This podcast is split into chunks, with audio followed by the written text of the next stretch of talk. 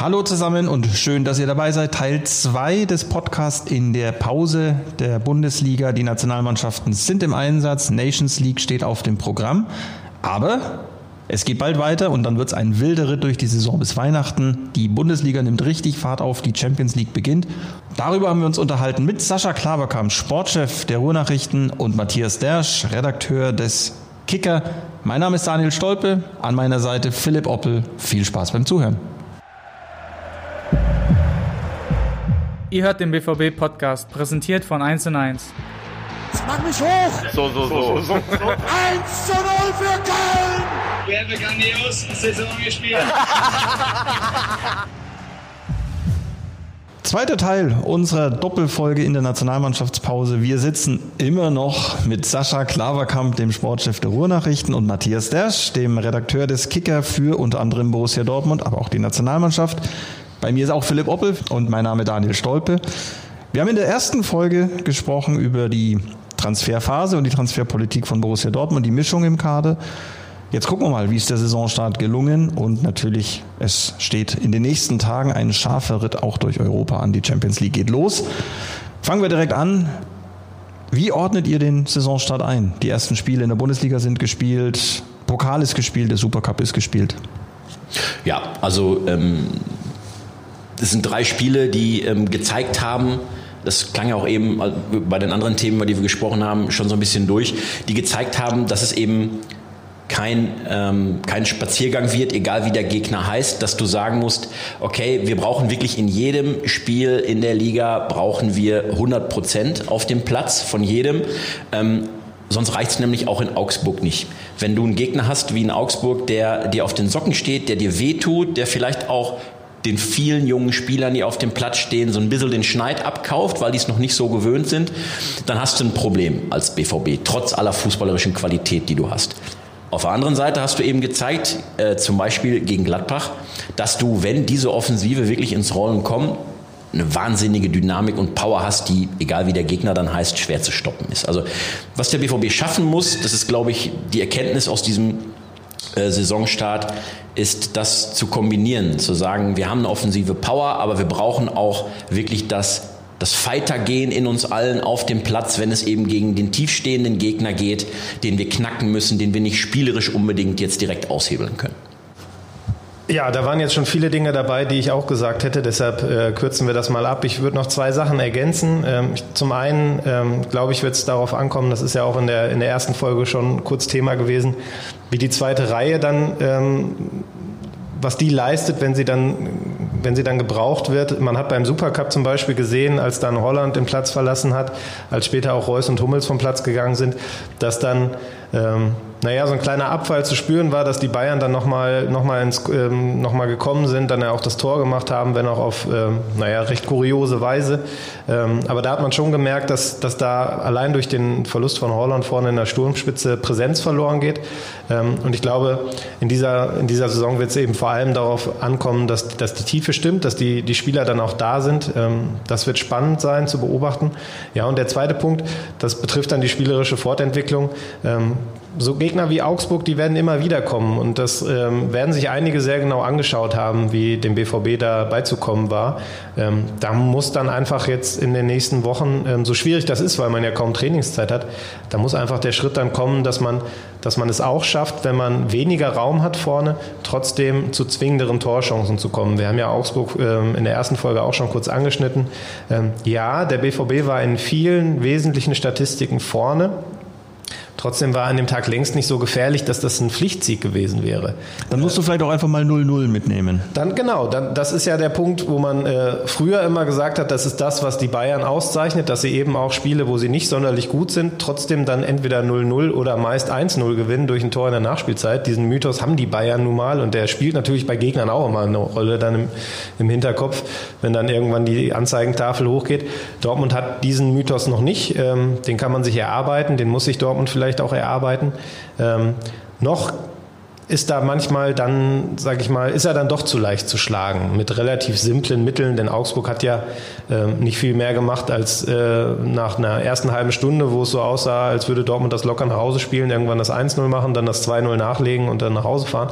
Haben sie es halt geschafft, den Rhythmus zu klauen, weil sie nicklig waren, weil sie, sage ich mal, die Grenzen des Erlaubten im Zweikampf ausgetestet haben, weil sie auch mal provoziert haben und das geht einfach noch zu einfach. Da hatten wir in der vergangenen Saison das Beispiel Union Berlin, ähm, wo es ähnlich lief. Ähm, und da muss jetzt dann einfach mal der Lerneffekt einsetzen. Ich finde es ja immer lustig, wenn wir schreiben, äh, Mentalität ist entscheidend, dann wird das ja immer so von euch so, ah, Mentalität, was heißt das überhaupt? Äh, und ähm, ich glaube, das, was äh, Klavi ja, gerade... Lass mich das noch zu Ende führen. Und dann sagt Marco Reus vor dem Supercup, es wird auch auf die Mentalität ankommen. Da muss ich immer lachen, weil ähm, Mentalität Aber nimmt man immer gerne aus der Schublade, wenn es gerade passt. In dem Moment Moment, in dem Moment hast du jetzt Marco Reus auch schon angesprochen und Klavi, du hattest gerade von Fighting Spirit gesprochen.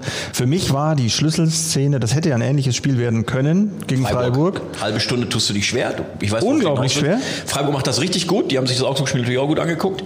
Ähm, verteidigen richtig clever, machen die Räume zu, äh, stehen richtig gut, und stehen auf den Socken. Und dann kommt der Dosenöffner, dann kommt die Balleroberung von Marco Reus. Und der leitet das 1-0 ein. Und da ist im Grunde klar, das macht Klick und jetzt läuft's.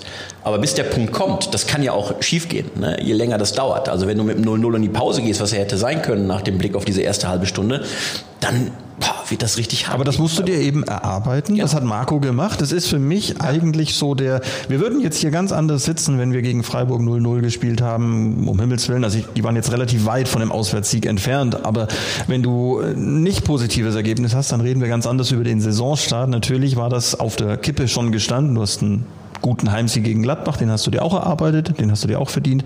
Über das Spiel in Augsburg haben wir genug gesagt und es wird viel über die Jungen gesprochen, aber das war, glaube ich, so ein Moment, da brauchst du auch ein bisschen die Cleverness eines Marco Reus, auch den, ja, den Willen, den Biss und dann können die Jungen da vorne ihre lustigen Sachen machen. Genau, Marco hat mit der Szene eigentlich beantwortet, welchen Wert er für die Mannschaft hat. Ne? Man hat ja schon im Vorfeld der Saison, als noch nicht klar war, wann kommt er denn eigentlich wieder, es ging ja dann am Ende doch relativ schnell oder sagen wir mal, es kam überraschend, als er dann wieder auf dem Feld stand.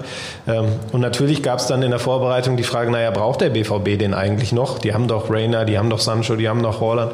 Und ähm, genau in solchen kleinen, vermeintlich kleinen Momenten wie gegen Freiburg sieht man, dass man ihn eben braucht, weil ich glaube, dass er speziell gegen den Ball ähm, im Pressing Qualitäten hat, die die anderen so noch nicht haben. Also in Holland, wenn man mich fragt, wo muss der noch zulegen, das ist zum einen Kombinationsspiel, das ist aber auch taktische Cleverness gegen den Ball.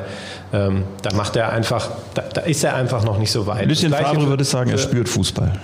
Ja, Marco spürt Fußball, Holland in sicher, also in, in, anderer Weise auch, aber diesen, diesen Impuls dann eben richtig zu stehen, im richtigen Moment mal das Bein auszufahren, da auch nachzusetzen, das hat er noch nicht, das hat Jaden Sancho in meinen Augen auch noch nicht. Und das ist auch so ein, so ein Punkt, den können die sich noch von, von Marco Reus abgucken und da hat Marco dann auch noch ähm, eine, eine ordentliche Berechtigung in dieser Mannschaft, denn ich glaube, dass ihm diese Situation auch Selbstvertrauen gibt. Also ähm, er ist bislang jetzt seit seinem Comeback noch nicht durch, durch Torqualitäten wieder aufgefallen, aber ich glaube, er braucht diese Momente, um einfach auch wieder dann das Selbstvertrauen zu entwickeln. Ich glaube, der wird auch ähm, sich in seiner, in seiner Rolle in der Mannschaft oder in, in seinen sage ich mal, vorrangigen Aufgaben auf dem Platz dementsprechend verändern. Also Marco Reus, wenn wir zurückdenken, den nehmen wir als super Tempospieler, als Tempodribbler wahr, als der, der auch den eiskalten Abschluss hat.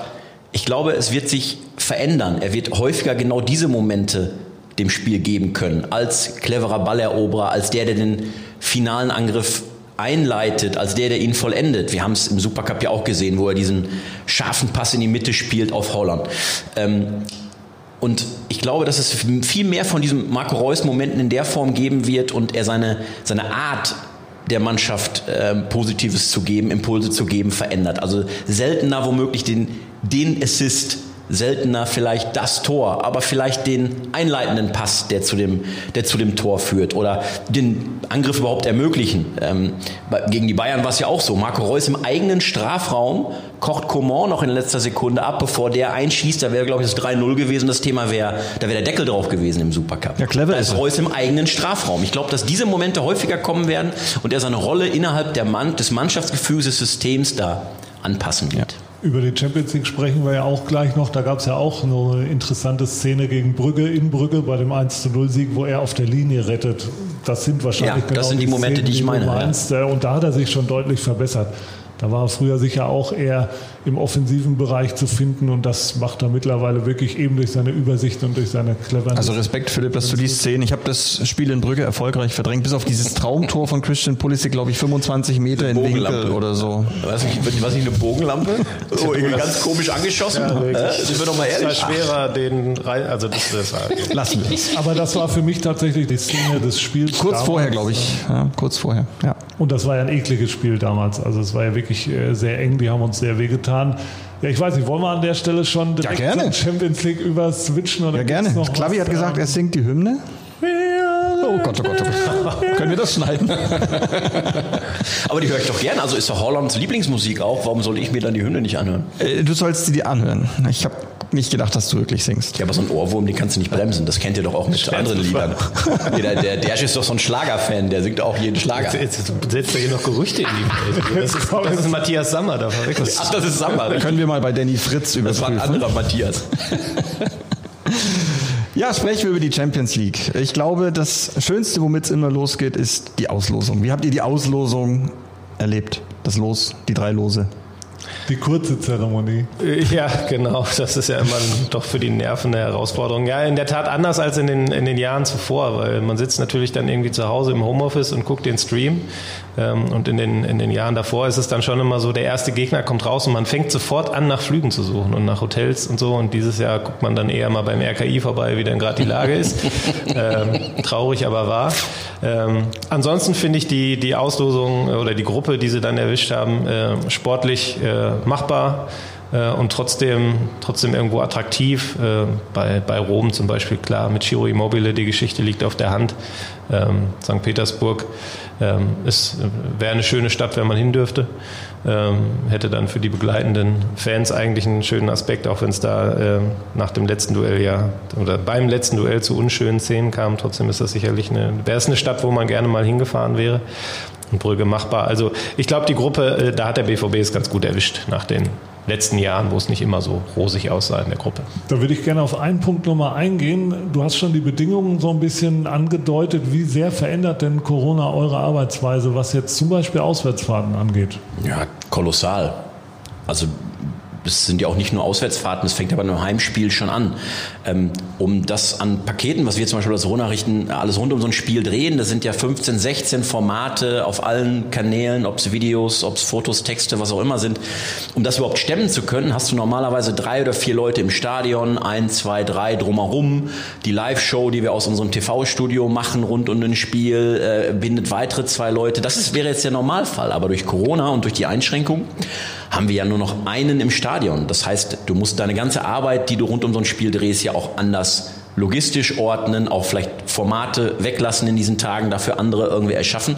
Das ist schon eine Herausforderung, auch für uns. Ähm, trotzdem alles irgendwie sicherzustellen an Berichterstattung und liefern zu können, obwohl du weniger Manpower direkt im Stadion und direkt vor Ort hast. Ähm, das verändert unsere Arbeit kolossal und redaktionsintern müssen wir natürlich auch aufpassen, wie jeder andere Arbeitnehmer auch, dass nicht zu viele Kollegen auf einem Haufen hocken. Also ich kann mit meiner schwarz-gelben Mannschaft nicht zusammen in der Redaktion irgendwie kreativ äh, an einem Tisch und äh, wir malen jetzt mal auf, was für coole Ideen und Geschichten machen wir denn. Das geht nicht. Wir müssen auch äh, mindestens zu 50 Prozent und mehr aus dem Homeoffice arbeiten und ähm, können uns da im Grunde über Videochats und Co. natürlich ähm, auf dem Laufenden halten, aber das ist natürlich in gewissen Momenten nicht dasselbe, wenn es um ne, das berühmte ähm, Brainstorming geht und oh, Ideen und wir tragen mal gemeinsam Geschichten zusammen. Ähm, das verändert unsere Arbeit schon kolossal. Und bei einem Auswärtsspiel, gerade Champions League, ist das natürlich nochmal eine Stufe höher, weil du dir natürlich überlegen musst, du fliegst dahin, Du hast aus verständlichen Gründen keinen Kontakt zur Mannschaft oder zur offiziellen, weil es wegen Corona natürlich abgeschirmt sein muss. Ähm, auch in der Stadt bewegst du dich ja nicht als Reporter so wie früher. Also die Sorge ist natürlich omnipräsent. Und das bei diesen wunderschönen Reisezielen. Ja, Rom, Brügge und St. Petersburg. Beginnt, beginnt ja auf dem Hinweg schon. Du sitzt vielleicht in einem pickepackevollen Flieger und fliegst schon mit einem unguten Gefühl da zweieinhalb Stunden hin nach Rom, weil du denkst, ja, es war eine schöne Stadt, aber vielleicht bringe ich Corona mit. Ja, schon hier aus dem Flieger. Ähm, und das ist etwas, wo du dir wirklich die Frage stellen musst, sollte man sich diesem, diesem Risiko und dieser Situation denn wirklich aussetzen? So, und die Frage muss sich jedes, jeder Medienschaffende im Moment eben auch mit Blick auf die Champions League Auswärtsspiele wirklich auch stellen. Ich glaube, ja. die Frage stellt sich ja gar nicht, weil natürlich setzt man sich dem Risiko nicht aus, wenn man es nicht muss. Und ja. natürlich versuchen wir auch euch so gut es geht zu unterstützen in Form von einem Reiseangebot, aber natürlich auch in Form von Stimmen oder sonst etwas von der Mannschaft. Es ist auch für uns komisch. Ich erzähle euch das mal aus meiner Perspektive. Diese Pressekonferenz nach dem Supercup im äh, Medienzentrum von Bayern München. Da stehen vor dir zwei große Bildschirme. Auf dem linken Bildschirm siehst du den Reporter, der gerade eine Frage stellt. Auf dem rechten hast du zwölf oder 15 Kacheln aller zugeschalteten Reporter. Die tragen alle eine Maske. Die haben dann alle noch auf der Tribüne eine, eine Winterjacke an. Und dann hast du in zwei Punktschrift den Namen irgendwo stehen von Reportern, auch aus München, die du nicht unbedingt alle kennst ja. und dann sagst du dem Sie hier mit der dunklen Jacke bitte. Fühlen sich alle ja, angesprochen. Du, erkennst, du erkennst die Leute ja nicht mal, wenn sie vor dir sitzen. Ja, gut. wenn der Kollege Dersch sich aber auch verkleidet mit äh, Zöpfchen und Co. Aber vielleicht muss ich auch an meinen Augen arbeiten. Ja. Aber auch für euch, ihr habt ja auch nur ein minimales Team vor Ort. Also das, was ihr sonst immer rund um Spiele machen könnt, ist ja genauso eingeschränkt wie unsere Arbeit. Also ihr könnt ja auch nicht euch frei da überall bewegen und müsst ja auch minimieren, was die eingesetzten äh, Kollegen angeht. Es ist eingeschränkt, wenngleich wir uns an der Stelle, natürlich sind wir auch ein bisschen verpflichtet, ähm, Beiträge zu leisten. Als Club müssen wir zum Beispiel seit dieser Saison ja auch die Social-Media-Kanäle der Bundesliga unterstützen. Das heißt, wir haben schon Leute in den Stadien, aber klar, es ist weniger. Also Club TV insbesondere. Da müssen sich aber auch unsere Kollegen dann äh, neue Formate einfallen lassen und eben nicht mehr die Stimmen im Stadion aufzeichnen, sondern dann irgendwie am nächsten Tag mal versuchen, noch einen der Jungs abzugreifen. Ja. Aber ja, die, die Auswirkungen sind definitiv ja, alle da. Noch, vielleicht noch ein Aspekt so als aus Reportersicht jetzt, was äh, für mich eigentlich immer wichtig ist bei Texten, das Spiel, das haben die Leute irgendwie alle gesehen und ähm, die haben dann die Highlights zumindest gesehen und ähm, was für meine Arbeit immer unheimlich wichtig ist, ist, dass man, dass man persönliche Eindrücke hat, dass man vielleicht kleine Szenen abseits der Bildschirme beobachtet. Das ist bei Champions League Reisen natürlich dann oft so am Flughafen der Fall. Ähm, man, man schnappt sich vielleicht nochmal ein, nimmt ihn beiseite, spricht ein, zwei Sätze. Ähm, all das geht ja momentan verloren, ähm, aus nachvollziehbaren Gründen. Aber das, das, das Stadionerlebnis ähm, ist derzeit ein komplett anderes als vorher und auch das Ganze drumherum. Also auch beim Training, ich mache euch da keinen Vorwurf in der aktuellen Phase. Ähm, wir stehen dann da alle mit Abstand. Es ist ein Ordner da, der guckt, dass wir auch nicht zu viel miteinander sprechen. Und 50 Meter weiter auf dem Platz sind die Spieler und wenn wir dann ab und zu, stellt ihr uns einen hin, mit dem sprechen wir dann über 10 Meter. Da hast du natürlich von vornherein eine Barriere irgendwie, die zwischen einem steht. Ne? Das ist ein ganz anderes Gefühl, mhm. als wenn man entspannt zusammen in einer Runde steht und dann ein bisschen spricht. Ähm, das hat alles dann direkt wieder einen viel, viel offizielleren Anstrich, sage ich mal. Die Kameras halten drauf, so diese, diese Momente abseits des, des, des, des, dessen, was dann so über die Kanäle geht, das ist einfach, die werden einfach viel weniger und das, ähm, das fehlt mir persönlich sehr in der aktuellen Arbeit ähm, und da hoffe ich einfach schwer darauf, dass sich das irgendwann wieder ändert. Weil ich glaube, genau das ist es ja, was die Leute interessiert. Die wollen nicht unbedingt nochmal das erzählt bekommen, was man eh gesehen hat, sondern die wollen alles, was so abseits passiert. Ich glaube, wir freuen uns alle drauf, wenn es eine, ich sage jetzt mal, neue Normalität geben wird. Apropos dann aber freuen, trotzdem ähm, ist jetzt schon ein bisschen angeklungen, du hast Lazio und, und Giro Immobile angesprochen. Auf welchen dieser drei Gegner freut ihr euch am meisten? Es ist jetzt eben trotzdem mal nicht Real Madrid wie immer oder sonst die üblichen Verdächtigen. Es sind mal, Brügge hat noch mal vor zwei Jahren, aber es sind mal andere Mannschaften. Ist da eine dabei, wo ihr sagt, wow? Ja, also Lazio Rom äh, finde ich in der Tat richtig spannend ähm, weil dieser Club äh, bei allen Problemen, die der auch im Fanlager hat, wie wir wissen, so ne, mit dem rechten Spektrum, aber der Club an sich finde ich aufgrund seiner Historie und aufgrund seiner ähm, seiner Klasse auch ähm, versprüht für mich wirklich einen gewissen Reiz. Also Lazio Rom, auch weil ähm, Spiele, wie du schon gesagt hast, nicht so gefühlt mittlerweile fast schon alltäglich geworden sind wie gegen Real oder wie Spiele gegen alle Bundesligisten, ähm, ist das für mich ähm, ein richtig cooles Duell. Und gegen Italiener weiß man, die gehen richtig zur Sache. Ähm, das, ähm, glaube ich, werden zwei richtig geile Spiele. Wer von euch oder wer wird den Giro Immobile hier in Dortmund zum Abendessen einladen? Du, die Überlegung hatte ich, die Überlegung hatte ich eh tatsächlich mal. Ja. Die hatte ich tatsächlich mal damals, als diese Nummer da rauskam äh, und habe äh, da ehrlich gesagt schon mit meiner Frau darüber gesprochen. Du hättest eigentlich ein Problem damit, wenn wir die mal zum Pizza essen einladen und ein Interview draus machen.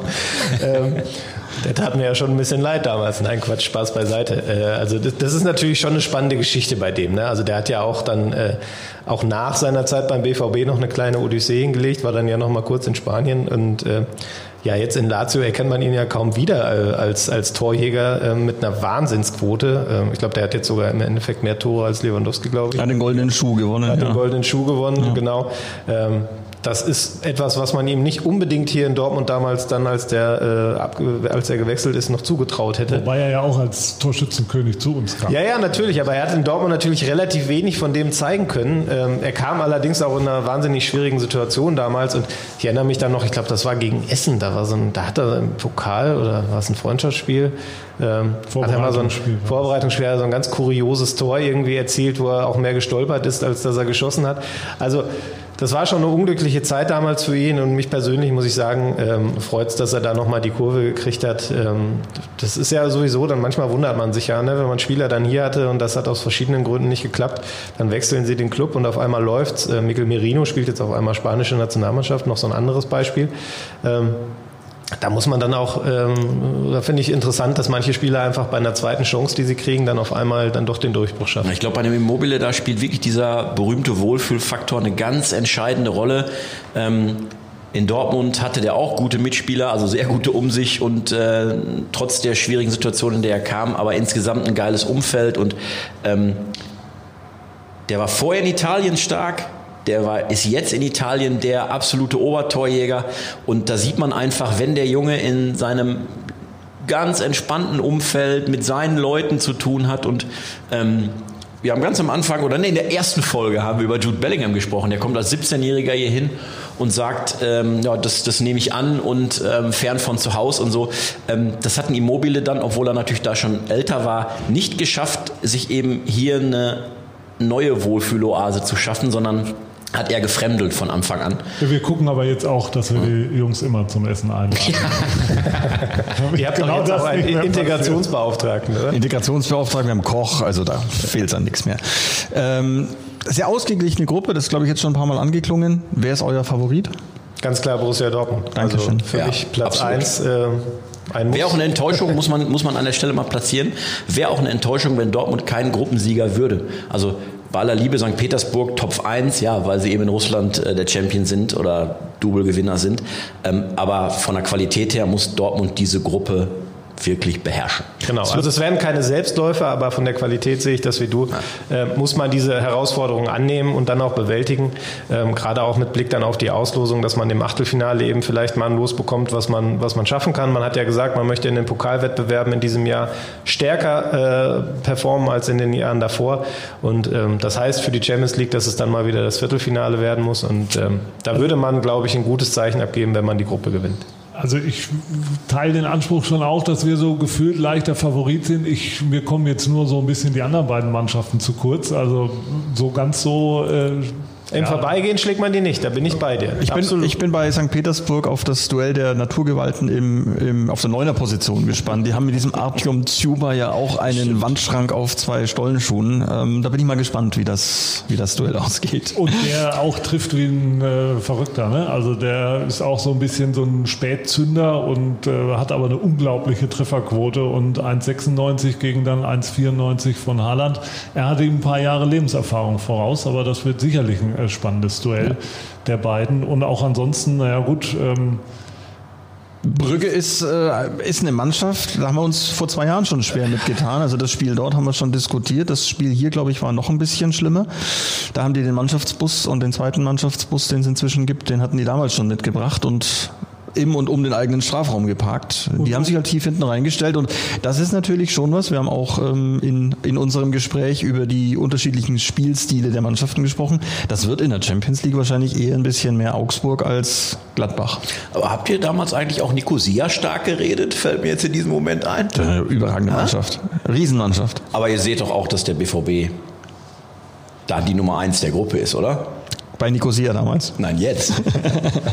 Na, wir, wir nehmen die Herausforderung an. Wir waren genau. Ihr nehmt die, ja, wir waren in Top 2, gut. Äh, wer war nochmal in Top 3? War da nicht auch so ein, so ein richtiger Kracher dabei, wo du denkst, hui, ja, Inter Mailand, Inter ja, Mailand zum Beispiel dabei, ja. Aber die konnten es ja nicht werden. Also die äh, Regeln der Auslosung haben uns ja dann relativ früh gezeigt, weil Juventus Turin in unserem Turnierbaum und naja, lassen wir das. Aber ihr habt recht, wenn man jetzt die Gruppen von Gladbach und Leipzig vielleicht mal näher anguckt, sind zumindest vom Papier her sind da ein paar prominentere Namen. Gladbach hatte die Gruppe bekommen, die eigentlich bei uns hätte landen müssen mit Real Madrid und Inter Mailand. Ja, genau. Stimmt. Was die Historie angeht, auf jeden Fall. Ich glaube, wir können uns drauf freuen. Und äh, ehe es jetzt mit der Champions League losgeht, das wird natürlich auch ein Wahnsinnsritt. Ne? Du spielst drei Wochen hintereinander Champions League, dann ist eine Länderspielpause wieder mit, was weiß ich, zwei, drei Länderspielen für die Auserwählten und dann geht's nochmal drei englische Wochen am Stück mit der Champions League. Das ist halt der Wahnsinn, den Corona uns in diesem Jahr, glaube ich, auflädt. Und das ist das, was ja auch schon angeklungen ist. Das wird ein Takt und das wird eine Saison, wie es noch nie gegeben hat und wo du viele frische Kräfte brauchst. Du hast schon gesagt, Matthias, es wird nicht auf die Top 11, nicht auf die Top 15, sondern eher auf die Top 18, Top 20 ankommen. Ähm, und jetzt sind die Jungs auch noch bei den Länderspielen unterwegs. Das ist schon Wahnsinn. Ja, und wir werden Absolut, keine die Belastung Winterpause ist, haben. Ne? Genau, die Belastung ist, ist, ja, ist ja noch nicht mal eine Weihnachtspause. Es ist ja so wie einfach nur eine Woche kein Spiel. Das ist ja keine richtige Pause. Also, ähm, Vielleicht legen wir noch ein Freundschaftsspiel rein. Vielleicht, ja. die, Belast, die Belastung ist in der Tat extrem. Über den breiten Kader haben wir schon gesprochen, der dann auch nötig sein wird, ganz klar. Nur natürlich fliegt jetzt auch in dieser Länderspielphase, man sagt ja immer so gerne Länderspielpause, ist ja im Grunde das Gegenteil einer Pause. Die Jungs sind ja höher belastet, als wäre normaler Bundesliga-Alltag. Ähm, in dieser Länderspielphase ähm, ist natürlich die Gefahr der Verletzung auch extrem. Du bist gerade mit der Saison angefangen, also fährst quasi die Belastung gerade so hoch und dann geht's direkt in den Vollgasmodus. Ähm, und dann, du hast äh, Erling Haaland gerade angesprochen. Wir wissen, dass der bei jedem Spiel mit Vollgas dabei ist. Und dann sind es auch noch drei Pflichtspiele, wo es für die Norweger um richtig was geht. Und der wird natürlich wenn er denn auf dem Feld steht, in allen drei Spielen auch Vollgas geben und die Gegner wissen, dass sie ihn beackern müssen. Wir wünschen es uns natürlich, dass er gesund zurückkommt, aber die Gefahr bei ihm und bei den anderen, insgesamt sind ja, glaube ich, 16 Dortmunder auf, äh, auf, auf Länderspielreise in allen diversen Auswahlteams und Junioren, Nationalmannschaften die Gefahr ist riesig, dass man, dass, dass man sich eine Blessur holt. Also wir erinnern uns ja noch mit Grausen an die, an die letzte Länderspielphase im vergangenen Herbst, ähm, als Thomas Delaney äh, sich schwer verletzte und monatelang ausgefallen ist und wo du als BVB einfach natürlich machtlos zugucken musst, weil die Jungs müssen abgestellt werden und jetzt haben die teilweise zwei, drei Spiele und das äh, kann man nur hoffen, dass die alle gesund zurückkommen, weil das ist eine Extrembelastung die nicht äh, von Pappe ist. Und dann haben wir noch gar nicht über Corona gesprochen und die möglichen Folgen, die da entstehen können durch die Reisen, die da, die da äh, dann stattfinden. Ähm, der DFB zum Beispiel tut alles dafür, dass das in dieser Blase bleibt, aber kann man denn garantieren, dass das bei allen Ländern so ist, ähm, dass es da nicht doch irgendwo zur Begegnung kommt? Die Ukraine hatte ja zum Beispiel auch Positivfälle im Team. Ähm, das ist ja auch nochmal ein Aspekt, der dann hinzukommt. Im, schlimmsten Fall erkrankt jemand oder äh, er muss in Quarantäne, weil ja. er Kontaktperson ist, der fällt dann auch erstmal aus. Also das ist schon, schon, schon eine ganz besondere Herausforderung. Und ähm, was man einfach merkt bei diesen Länderspielpausen, ähm, Dadurch, dass ich dann auch immer beim DFB-Team dabei bin, äh, kriegt man das äh, vielleicht noch ein Stück besser dann oder näher mit. Äh, da prallen einfach Interessen aufeinander. Also die Vereine sagen natürlich ganz klar, diese Länderspielpause oder jetzt sage ich auch Pause, diese Länderspielwochen, die brauchen wir eigentlich nicht. Das sind unsere Spieler. Absolut nachvollziehbarer Gedanke. Die Nationaltrainer denken aber, hey, weil im Sommer nächstes Jahr ist ja die verschobene EM, da müssen wir ja auch gut spielen, sonst bin ich meinen Job los. Und dementsprechend haben die natürlich auch ein Interesse daran, dass sie ihre besten Spieler spielen lassen. Und bei den Spielern, man sagt dann immer, naja, dann reiß halt nicht an. Ne? Ja, die wollen sich aber zeigen. Ne? Also so ein Gio Reyna zum Beispiel, der jetzt sein Nationalmannschaftsdebüt mehrmals verschoben hat, der will doch da irgendwann mal hin, der will doch dieses Trikot tragen. Das hat für die ja schon noch einen Wert. Ähm, Moda Wood zum Beispiel, der jetzt dann das erste Mal nominiert wurde, der wird sich wahrscheinlich gefreut haben wie sonst irgendwas, als der Anruf kam. Ähm, das kann ich bestätigen. Ja, also ne, der wird wahrscheinlich in seinem Fußballkäfig auf dem Dach da irgendwie äh, Purzelbäume geschlagen haben. Ne? Ähm, von daher, das ist dann immer so leicht gesagt, dann sollen die Spieler sich halt abmelden, wenn sie, wenn sie da zu, über zu hohe Belastung klagen. Das macht ja dann keiner, weil jeder fürchtet ja dann auch beim nächsten Mal vielleicht nicht mehr eingeladen zu werden. Also das ist schon eine haarige Angelegenheit und ich glaube, da muss man einfach dann wirklich in den Dialog treten und man muss vernünftige Lösungen finden, dass dann eben nicht so ein Holland drei Spiele in sechs Tagen macht und dann wieder zum BVB reist, wo er auch direkt wieder Und es bleibt, ein, es bleibt ein sehr wackeliges Gebilde. Du hast es gerade schon gesagt, wenn es da irgendwie eine Corona-Infektion gibt im, im Zuge eines Duells, da gibt es ja eine Menge von, haben wir gerade darüber gesprochen, in dieser Länderspielphase. Und es muss irgendwie etwas verschoben werden neuer Termin gefunden werden. Das geht gar nicht. Es gibt ja bis Weihnachten keinen einzigen Ausweichtermin, der irgend möglich wäre. Und das macht die Sache so fragil, wo man ähm, dann wirklich umso mehr hoffen muss, dass da nicht die kleinste Kleinigkeit äh, Corona-technisch passiert, weil es eben gar keine Luft mehr gibt durch den komprimierten Kalender. Bleiben wir positiv. Bleiben wir positiv. Das Wort der Saison wird, glaube ich, lauten, ihr, ihr mögt es, ihr Reporter. Wir, wir benutzen es ganz oft vom Verein Belastungssteuerung. würde sagen, das als Schlusswort. Ich bedanke mich ganz, ganz herzlich bei dieser Runde. Hat sehr viel Spaß gemacht. Danke dir, Pippo. Danke, Sascha. Danke, Matthias. Und sehr euch da gerne. draußen hat es hoffentlich auch Spaß gemacht. Bis zum nächsten Mal. Das war schon wieder. Hat's euch gefallen? Dann abonniert doch unseren Podcast bei dieser, Spotify, Apple oder Google und schickt uns eure Kommentare an podcast.bvb.de. Danke und bis bald.